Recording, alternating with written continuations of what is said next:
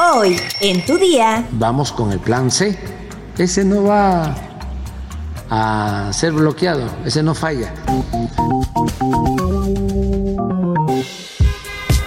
Tu día con el Universal. La información en tus oídos. En tus oídos. Hola, hoy es miércoles 29 de marzo de 2023. Ya casi se acaba el mes, ya se vienen las vacaciones de Semana Santa, porque sí vas a tener vacaciones, ¿no? Bueno, de hecho yo no, pero pero no importa. Que tú estés informado es lo importante. Por eso, entérate.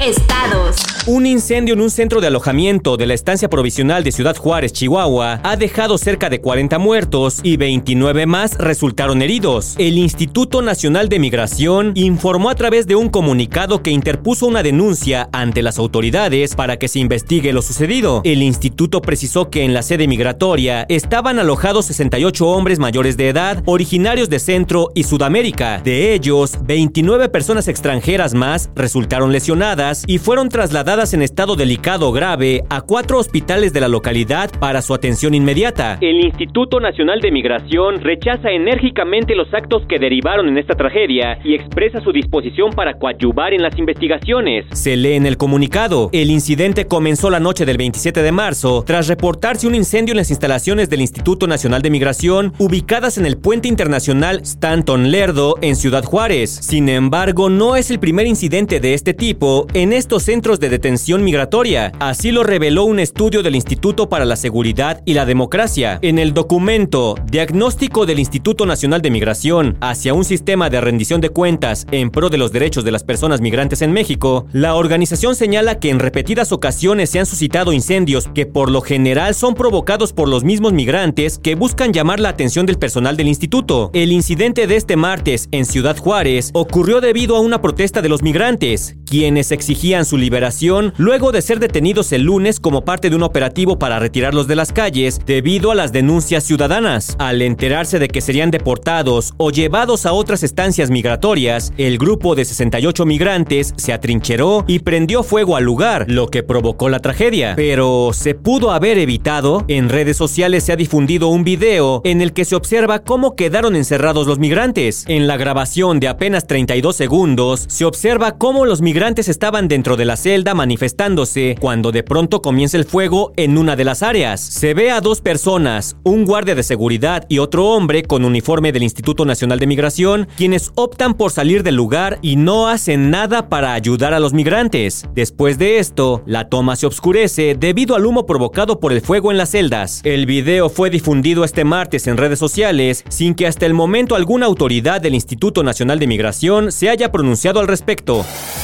Nación. El presidente Andrés Manuel López Obrador afirmó que si se cancela en definitiva su llamado Plan B en materia electoral, ya tiene listo el Plan C y aseguró que no podrá ser bloqueado. Eso es lo que estamos ahora este, debatiendo. Eh, nosotros vamos a seguir adelante. Si cancelan en definitiva este llamado Plan B, que es una reforma electoral acotada completamente, no la reforma constitucional que hace falta. Si cancelan esta reforma que se conoce como Plan B, vamos con el Plan C. Ese no va a ser bloqueado, ese no falla, porque es convocar al pueblo a continuar con la transformación.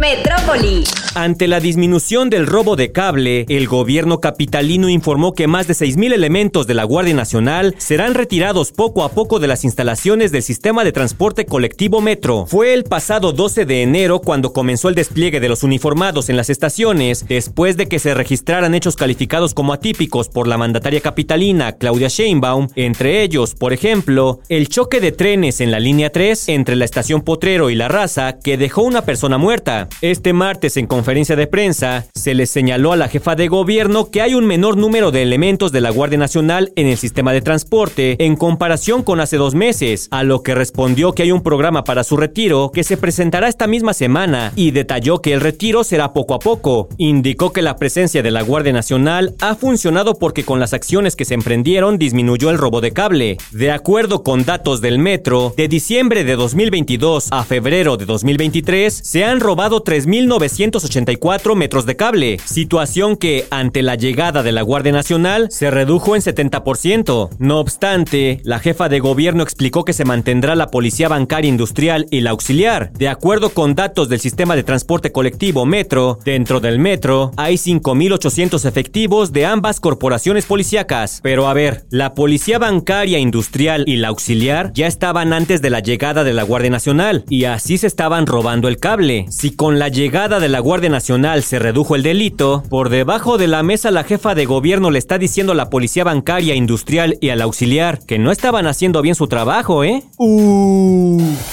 Espectáculos. Carlos Rivera y Cintia Rodríguez anunciaron este martes a través de redes sociales que se convertirán en padres de un bebé al que llamarán León. Los cantantes publicaron una fotografía en la que se puede apreciar un pequeño peluche al lado de unos zapatitos que confirman que finalmente han cumplido el deseo de dar la bienvenida a un nuevo integrante a su familia. Fue en agosto del año pasado cuando la exacadémica salió de Venga la Alegría, pues la cantante externó su deseo de dedicarle todo su tiempo a su familia y estaba en búsqueda de convertirse en madre, por lo que priorizaría su vida personal por encima de la profesional. Sin embargo, aseguró que era una despedida temporal. La noticia ya generó cientos de reacciones debido a que Cintia y Carlos son una de las parejas consentidas del medio, pese a que todavía hoy se mantienen discretos sobre algunos detalles de su relación. El anuncio generó emoción debido a que la pareja compartió el sexo y el nombre del bebé. Será bautizado con el nombre de León en honor al Rey León. La puesta en escena que llevó a Carlos Rivera a obtener reconocimiento internacional.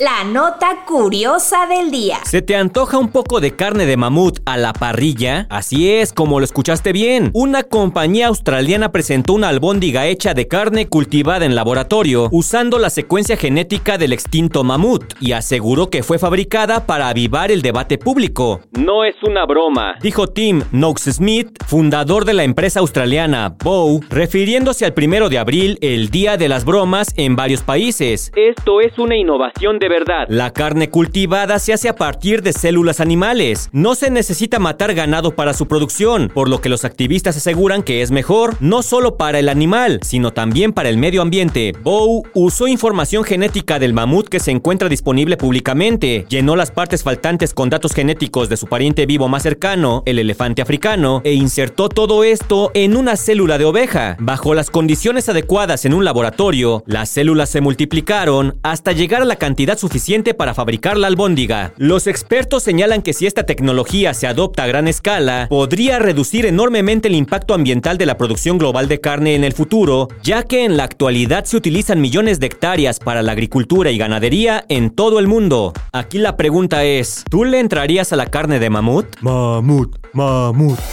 ¿Sabías que la expresión OK es la más utilizada en todo el mundo? Si quieres saber su origen, escucha el podcast de dónde viene. Búscalo en todas las plataformas, Spotify, Google Podcast y Apple Podcast. De dónde viene es una producción de El, Universal. Universal. Ya estás informado, pero sigue todas las redes sociales de El Universal para estar actualizado. Comparte este podcast y mañana no te olvides de empezar tu día. Tu, día, día, con El Universal. Universal. Dejen su comentario en Spotify. Tu día con el Universal. La información en tus oídos. En tus oídos.